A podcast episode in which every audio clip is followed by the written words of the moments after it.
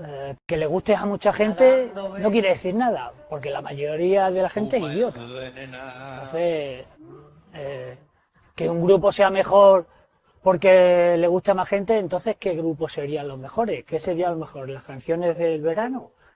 ¿Qué sería la música clásica una puta mierda? Yo no lo creo. ¿Que eres mejor si le gusta o te aguanta a muchísima gente o si a poca gente le gusta mucho?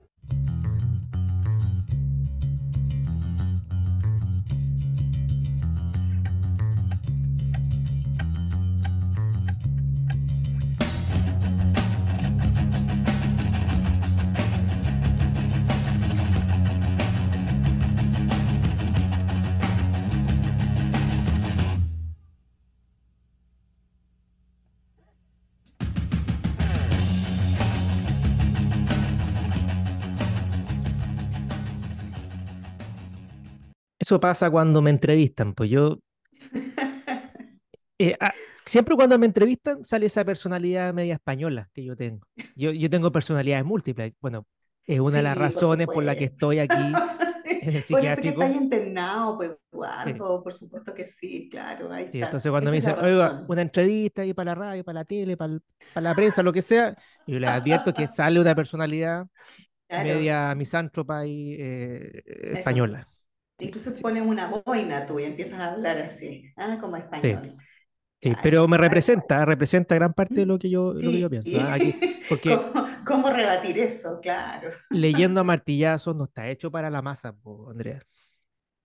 Para nada, No, no nos interesa llegar a un público masivo, no, ¿ah? No, no. para nada. Nosotros llegamos a un público de vanguardia. ¿M? Sí, un público bien, bien escogido y seleccionado, ¿ah? Así que eso es importante, sin ser eh, excluyente, ¿ah? Eso es importante igual No, aclararlo. Nosotros hay espacio para todos los que nos quieran escuchar, pero siempre direccionado a la gente eh, distante y distinta, ¿ah? De vanguardia, como dices tú. Así que también hay espacio para los es. lameanos, también, sí. No También, discriminamos acá. también, para que se peguen su martillada, para que nos Sí. martillen a nosotros y todo lo demás, sí. Eso lo Oye, podemos, lo podemos y para esa gran minoría que nos escucha, Andrea, hay un, una gran noticia, ¿ya? Eh, ¡Oh, la noticia sí. buena! Sí. Otra, nos vamos en noticias y noticias en este podcast. Muchas novedades. Eh, están haciendo un gran proyecto, Andrea, con una bonito, colega también filósofa, Paulina, aprovecho de mandarle un saludo, que es una editorial independiente, Andrea, que eh, estamos gestando y que va a ir eh, creciendo, esperamos, ¿no es cierto?, en el tiempo. La Andrea está colaborando desde ya con eso, eh, para publicar eh, obras, ¿no es cierto?, siempre en el marco de la filosofía, la literatura y en el arte, un poco una extensión de lo que ya hacemos en este Por podcast. supuesto.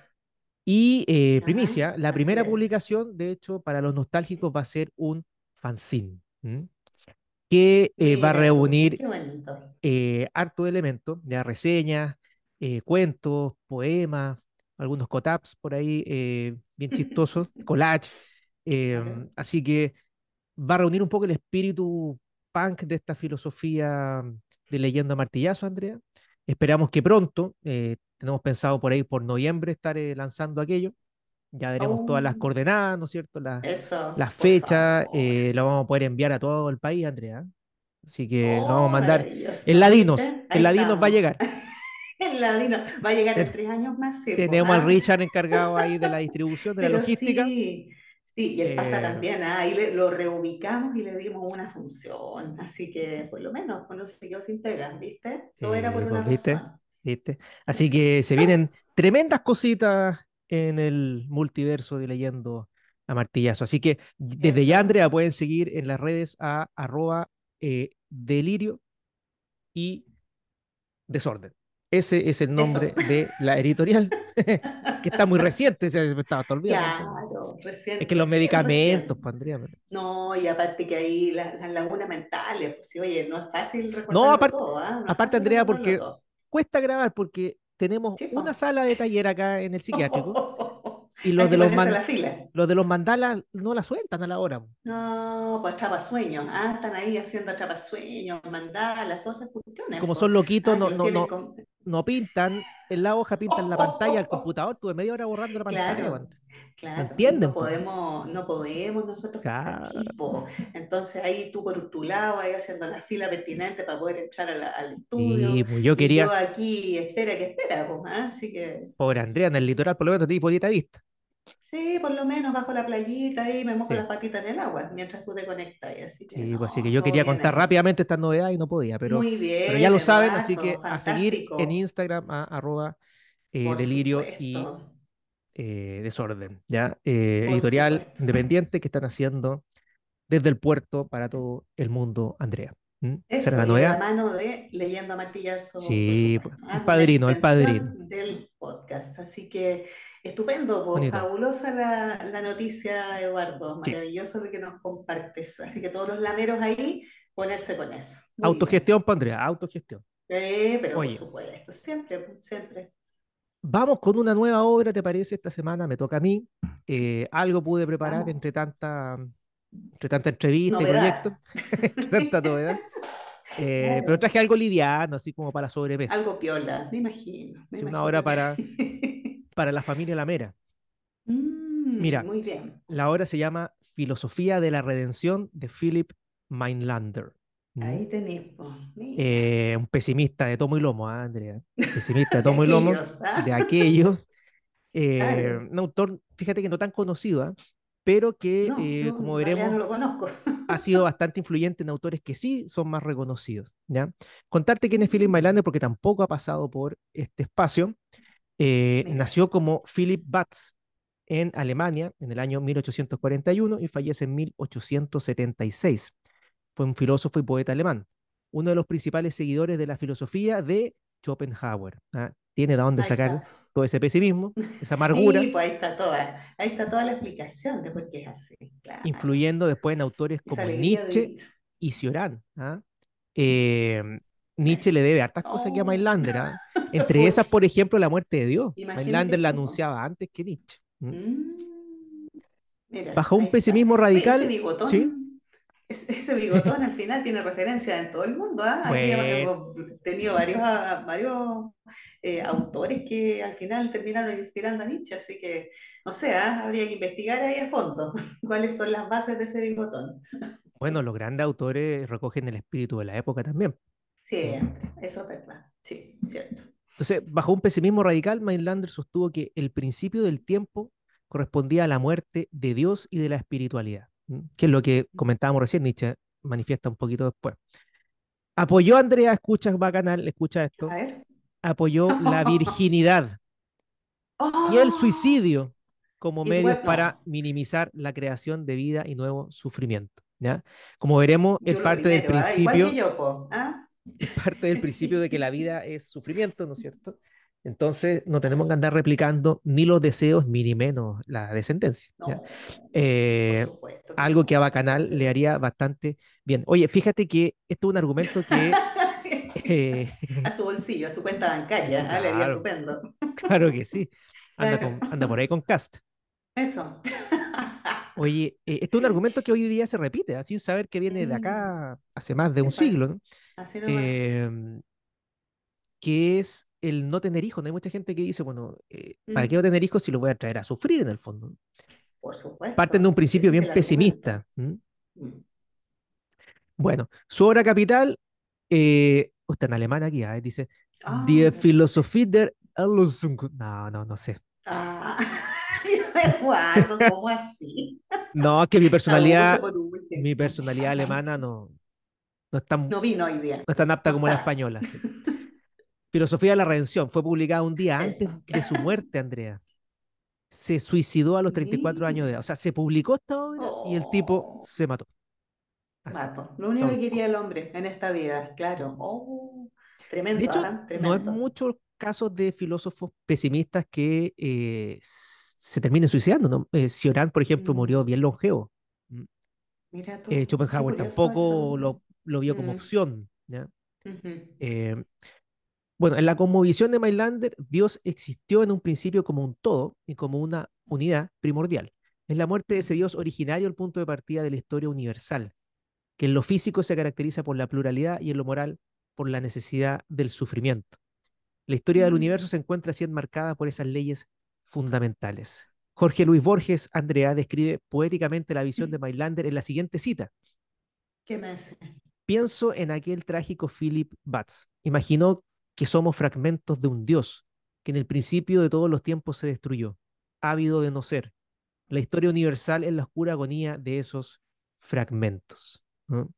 O sea, luego de que muere Dios, inicia la historia trágica y sufrida del hombre, ¿no? Que es un poco lo que también plantea la Biblia, ¿no? Uno cae del paraíso, ¿no es cierto? Empieza todas Claro nuestras, sí. po. nuestras tragedias, ¿no? Como que nos abandonó de alguna manera Todas las penurias, las Dios. tragedias, claro, claro. Algunos dicen que nos abandonó y por otro lado también hay otros que sostienen que desapareció, se, se esfumó. ¿ah? Sí, pues claro. Muy bien.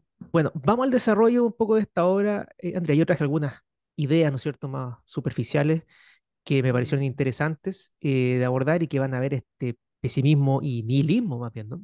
Nihilismo Mm, sí, pasivo que propone Melander. Hay una diferencia en todo caso ahí con Nietzsche, que, que no era pesimista y lo hemos aclarado en varias ocasiones, ¿no? Bueno, dice, si bien la filosofía de la redención de Philip Mailander puede parecer extrema y radical, sus ideas destacan en el ámbito filosófico debido a su coherencia y profundidad. El filósofo alemán llevó su pesimismo hasta sus últimas consecuencias cuando decidió, como decíamos antes, suicidarse poco después de la publicación de su obra principal a la edad de 34 años. En esta obra, Mailander defiende que la auténtica filosofía debe ser puramente inmanente, basándose únicamente en el universo físico como su materia y límite. En este sentido, es un pensador materialista.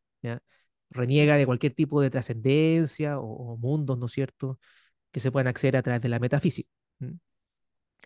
Según él, la filosofía debe explicar el universo a partir de principios reconocibles por cada ser humano, sin invocar poderes trascendentales o terrenales cuya esencia no sea reconocible por algún rasgo cognitivo. ¿ya? Mm. Eh, se está anticipando con eso, ¿no es cierto?, a todo un enfoque más cientificista, eh, epistemológico desde el punto de vista Mm. neu- eh, neurocientífico, por ejemplo, ¿no? que es lo que hoy en día defiende la ciencia. ¿ya? Eh, ya se estaba Sí, anticipando a eso. supuesto, Y que eh, en el fondo, ¿no es cierto?, es un ateísmo, ¿no? Mm, sí, tal cual. Entonces, de esta manera, la verdadera filosofía no debe superar al sujeto cognoscente y debe estar conectada a la experiencia personal de cada individuo, ¿ya? Eh, suele suceder que la filosofía, ¿no es cierto?, muchas veces se descansa en principios tan abstractos, ¿no?, que se desentiende del sujeto, ¿no?, que abarca esas ideas, ¿no?, o que las contiene. Entonces, Mm. Como que aterriza nuevamente la filosofía, ¿no es cierto?, al ser humano, ¿no? Eh, y que de alguna manera tiene que serle útil para evitar, como veremos ahora, el sufrimiento, ¿no? Pero, pero yo Eh, tengo una duda, perdón Eduardo, tengo una duda respecto a eso, porque ¿es función de la filosofía centrarse en el individuo o, o hay otros centros o hay otros focos de atención?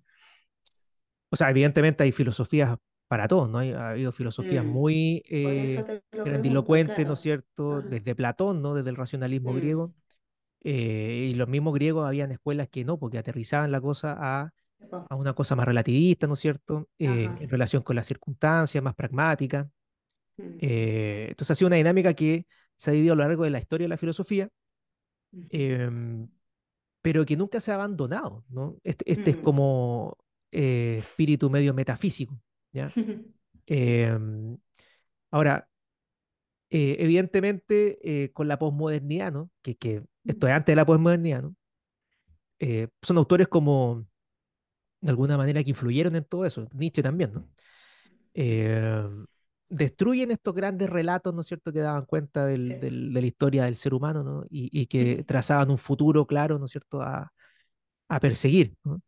Eh, entonces, si se caen esos relatos, ¿no?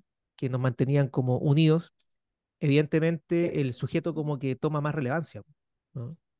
Eh, es más importante, el- por ya Nietzsche lo decía. ¿no? Más importante el individuo, su voluntad, que la nación, por ejemplo, ¿no? Sí, O, o que, o que es Dios, ¿no? O cualquier otro tipo de concepto abstracto que, claro, claro. ¿no? Y que ha creado el mismo ser humano al final, ¿no? En principio. Sí, pues a la larga es lo mismo, ¿no? Sí, así es. Ahora, si tú te fijas, en la actualidad, todas las personas están preocupadas de, de, de salvar ese como, ese espíritu, ¿no? En lo individual, Sí, ¿no? sí, Yo absolutamente tengo la suerte de que aquí en el psiquiátrico me salvan, ¿no? con medicamentos, pero Me salvan otros, me salvan otros, claro. ya, por ahí No estamos, tienes que salvarte tú solo, claro. ahí Mm. estamos, métale haciendo yoga, ¿no es cierto? Ah, Métale eh, Claro, alineando los chakras Con el Maharishi, toda la con el cuestión. ¿ah? Maharishi. Claro, todo esto. No, ¿Qué yo, yo confío en la ciencia, yo confío en la ciencia acá de los, Pero por de los tíos. supuesto, sí. ¿cómo no? Pues, ¿cómo no confiar? ah? ¿Cómo no confiar? Así es. Bueno, dentro de estas eh, limitaciones, Mailander aborda la cuestión de la muerte de Dios ¿no? y la transformación de la unidad divina en un universo de multiplicidad. Según su visión, ya no estamos en Dios, ya que la unidad simple que representaba se ha fragmentado. Y ahora vivimos en un universo de multiplicidad donde los individuos están unidos en una sólida unidad colectiva. ¿no? Eh, ahora, claro, esto yo creo también es lo paradójico que se vive después ¿no? de la posmodernidad, cuando se fragmentan estos relatos. ¿no? En este caso, Mailander está hablando quizás del más importante en ese minuto, que era como la religión ¿no? o, el, o Ujú. el divino. Eh, el individuo queda como a la deriva, ¿no? Pero eso no quiere decir que se haga más consciente. Muchas veces nos terminamos igual masificando en base a eh, los dictámenes, ¿no es cierto?, de la tradición, de las costumbres. Hoy en día sería, qué sé yo, el consumo, ¿no? Eh, Sí, pues las redes sociales, ¿verdad? Todo eso, pues, ¿no? Eh, eh, que vino como a suplir, ¿ya? Se hablaba mucho de crisis moral a fines de algunas décadas atrás, cuando empezó a, terminar de caer ese gran metarrelato, ¿ya? Entonces, eh, ¿por qué crisis moral? Sí, finalmente cae un paradigma, pero no por ello no existe moral, ¿ya? La moral no es patrimonio exclusivo de algunas religiones en particular, entonces llama la atención eso, ¿no? Eh, y claro, aparecen como, entre comillas, otros dioses, ya un poco lo que tú señalas, ¿no es cierto? El consumo y una serie de otras, de otras estructuras más, que son finalmente solo eso, estructuras sociales, ya Eh, conceptos. Pero sí, pues, hay un temor ahí a desarraigarse, a, a salirse del, del marco, del molde. ¿ah? claro, son, son formas como de, problema, sí. de evadirse, finalmente, ¿no? De esta Ujú, sí, como, pues, de este así es. abandono, este desamparo, ¿no? Eh, Sí, aquí también todavía un precursor del existencialismo después, ¿no? sí. Eh, entonces, bueno, no obstante, Mailander sostiene que no estamos completamente desamparados, ya que al menos somos conscientes de esta desintegración y de la transición de lo trascendental a lo inmanente, ¿ya? Algunos seres, ¿no es cierto?, como las lameros, lameros, no evaden esto, ¿no? Son conscientes de esta, de esta condición, de esta eso. tragedia, ¿no?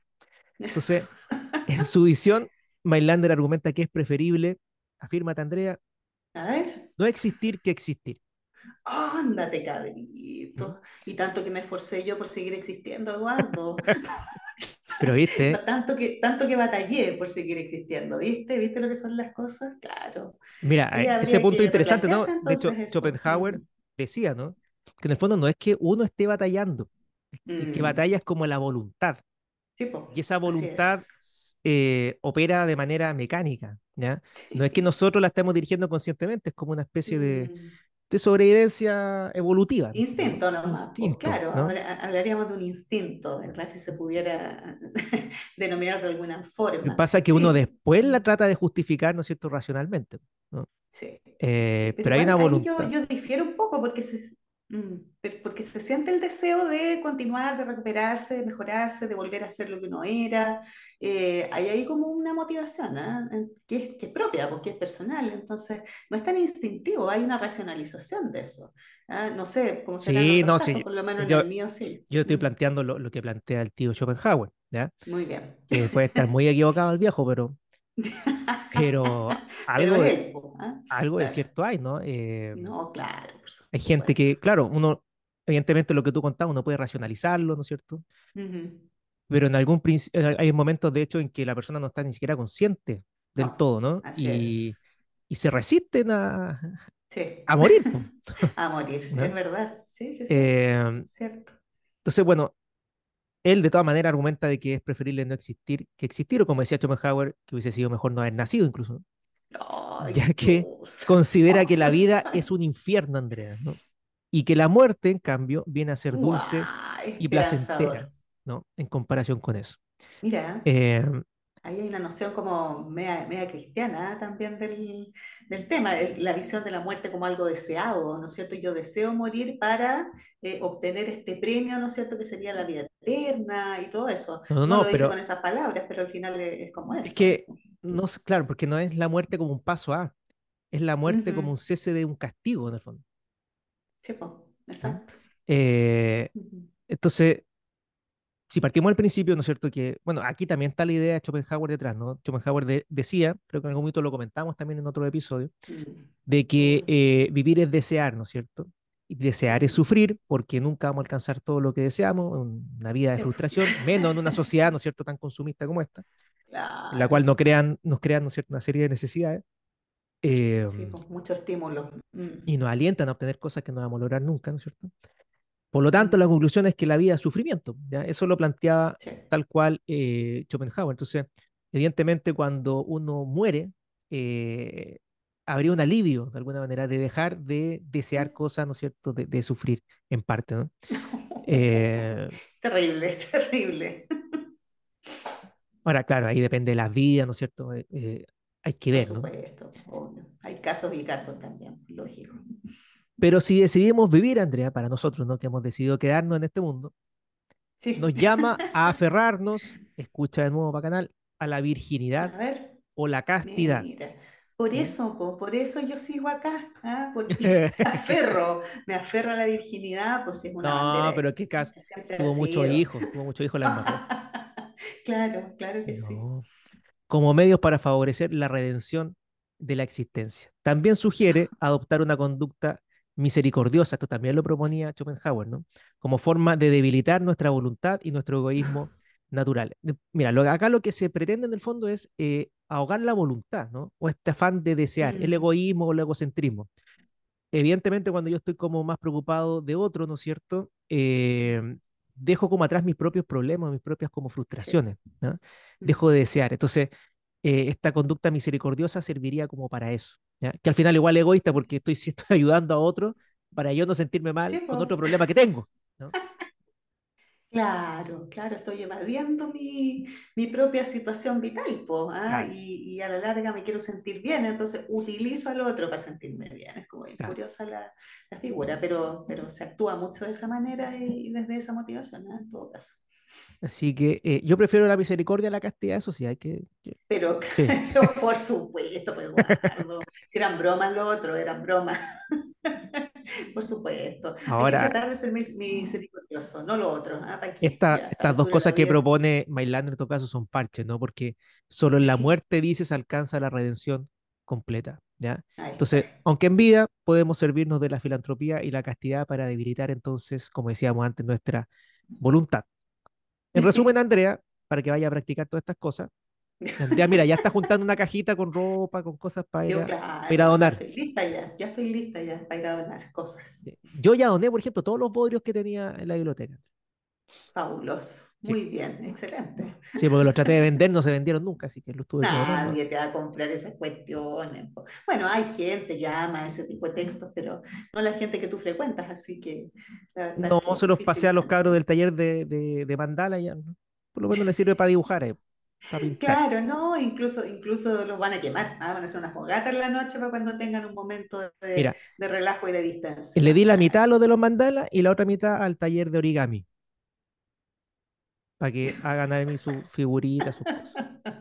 Sí. Claro, No, hay talleres buenos acá, hay talleres buenos. Sí, yo me buenos talleres. imagino que sí, pues me imagino que sí, claro, no estoy desconociendo lo buenos que son, Eduardo, confío ahí en el criterio de los tíos del psiquiátrico, así que bien. Oye, eh, para finalizar, entonces, Mailander considera que la vida es entonces una lenta agonía hacia la muerte. La vida, según él, es esencialmente un estado de desdicha, y más allá del mundo no existe ni paz ni tormento, sino solo la nada, donde la voluntad queda al fin completamente aniquilada. El símbolo de Oh, su filosofía, Andrea, de la redención no es el redentor crucificado, sino el ángel de la muerte con ojos grandes, serenos y compasivos. De esta manera, la filosofía sustituye a la religión, ya Mm. no predicando la vida, sino que la muerte eterna. Oh, Chao. Ah, tú serías, tú serías un, un sacerdote de la, de la de la- filosofía, Eduardo, eso serías. sí. Un predicador, Pero mira, predicador acá está precisamente lo que comentábamos antes, pues, no, no tiene un tinte, o sea, tiene un tinte religioso, pero eh, Sí. porque estamos predicando en el fondo, ¿no? Pero no Sí, la vida claro, eterna, sino la muerte eterna. ¿Mm? No, claro, por supuesto. Eh, ahora, claro, yo no, no como buen hedonista no comparto para nada esta visión, Andrea. Eh, No, por supuesto que yo tampoco. porque también creo en la muerte eterna, pero por lo mismo hay que aprovechar la vida. Pero lógico, ¿para qué vamos a estar sufriendo? Mira. Ah, ¿Para qué vamos a estar sufriendo acá? Preparémonos para, para lo que viene. Pensemos. Andrea, el- en la eternidad que significa el, el morir, ¿no? Pero también el que tuvimos antes de haber nacido, ¿no? Este pequeño margen de vida que tenemos, hay que aprovecharlo. Pero lógico. Y, y entregar un, poco esa, ese mensaje, ¿ah? Ahora, por si acaso, porque no se trata de que después del capítulo de hoy día, del episodio de hoy día, ya, no sé, pues la gente parte y tome decisiones, ¿no es cierto? No, vayan, idea, no vayan a tener nada. hijos, vayan ahí. Eso, Sean nada de egoístas. castidad, eso, nada de misericordia, nada de cuestiones, ya lanzarse a la vida, a gozar, a Sí. disfrutar, después esta vida no hay otra cabros, así que démosle nomás. Sí, mira, aquí Claro somos sí. un poquito más nichianos que mailenderianos. Sí, hay que decir. Sí, porque el tío Mailander ahí, mucha, mucha cosa terrible, po, y mucho Pero mira, concepto también yo- tan, tan religioso. Mm, Lo que sí valoro es la consecuencia, porque el tipo se casó con su sí. filosofía, dijo ya, publico la obra y me retiro. ¿Mm? Así Y se que- retiró, bien retirado. Ahora me imagino que no hubo lanzamiento del libro, porque como no está él. No, no, claro, por supuesto. Se lanzó él nomás hacia, hacia el otro mundo. Bueno, cosas que Así que- mejor en la época no se estilaban los lanzamientos, bueno, pues Bueno, Puede ser. Oye. Andrea, eh, mira, me llega un rayo de luz. Estoy siendo iluminado por, por el Sí, Señor. te vienen a buscar, vienen a te buscar. veo, te vienen a buscar, te vienen a buscar el ángel de la muerte con ojos grandes, ¿ah? Como decía Sí. el tío Mailander. Cual. Oye, Andrea, mira, que eh, yo quería polera compartir, que andas trayendo hoy día. sí, polera de los Misfits, ¿ah? Los Misfits. Eso, por Oye, eso te Andrea, digo, eh, bueno, con, con el tema. Muy bien. Esta obra te traía el día de hoy, alegre, ¿no es cierto? Gracias a nosotros, porque la obra en sí misma es... Hoy, yo una vez esta obra se la Por encargué a un amigo que la compró en una librería en Santiago. Mm, Y, y le pedí esta y otras más que está, está investigando para el, para el ensayo de, de Ícaro. ¿no? Y dijo, oiga, ¿y su amigo está bien? ¿Por qué está buscando estos libros? ¿Por qué está buscando estos libros? Claro. No, se ¿Tiene alguna preocuparon. ¿Tiene alguna int- Pero por supuesto, yo también me preocupo. Ahora no me preocupo tanto, me preocupaba antes, cuando no te conocía tanto. Me preocupabas más tú. Ahora ya no, porque sé que te gusta el tema y que estás ahí medio pegado con eso. Pero claro, es preocupante, Eduardo, es preocupante. No, sí. mira, yo valoro lo- el pensamiento negativo, no tiene un aspecto positivo que es ver la realidad. Sí, por supuesto. O sea, hay que Sí.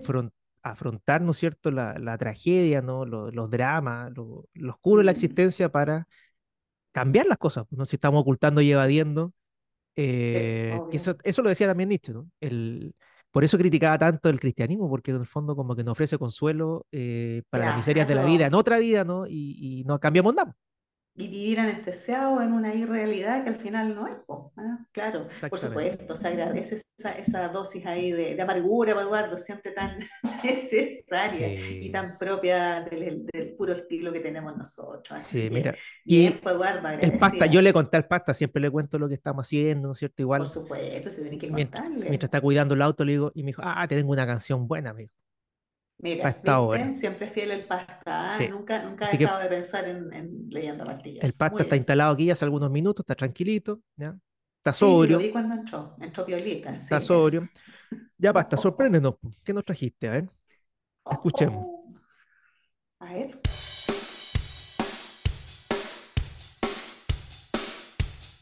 Mira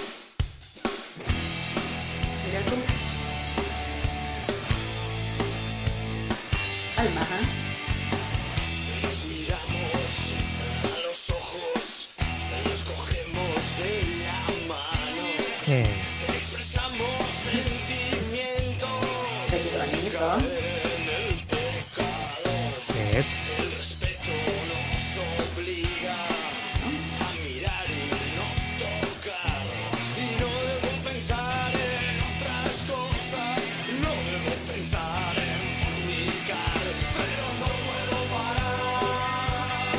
Esta la canción de Bacanal.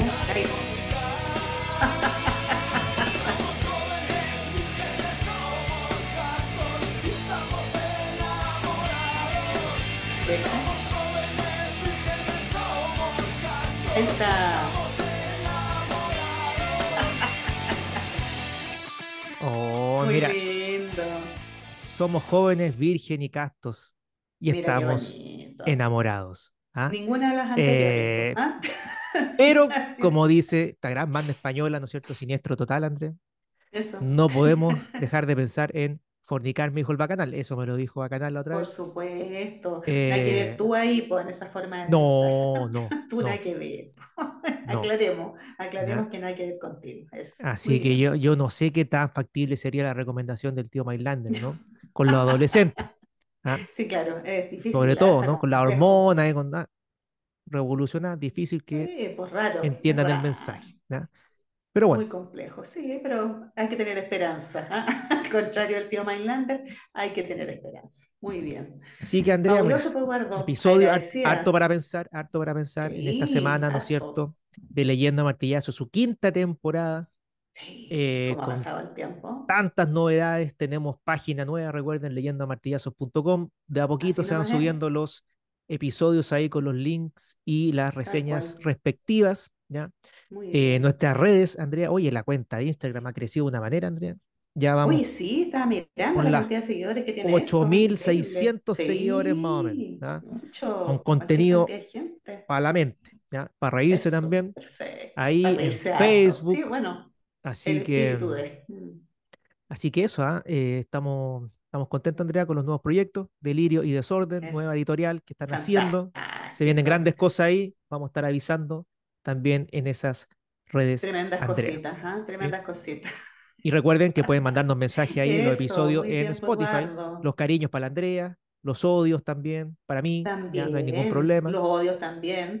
No, para los dos, pues si los cariños y los odios tienen que ser para los dos, pues no pueden ser uno para uno, otro para el otro, sino que para ambos, porque esa es la idea, que se transparente ¿ah? lo que se siente o lo que deja cada uno de los episodios del podcast. Así que agradecida Eduardo por la tremenda reflexión, por la reseña y por las ideas que dejaste circulando una vez más ¿ah? acerca de cosas tan cotidianas eh, pero tan importantes. Así que fabuloso, agradecida colega siempre. Andrea, nos vemos la próxima semana. Se nos acaba el tiempo, Eso. se nos acaba el tiempo de Zoom. Nadie colabora para la cuenta premium, Nadie así que plata. nos vamos. eso. Que estés bien. Hasta la próxima. Nos Chao, vemos. chao, chao, chao. Chao.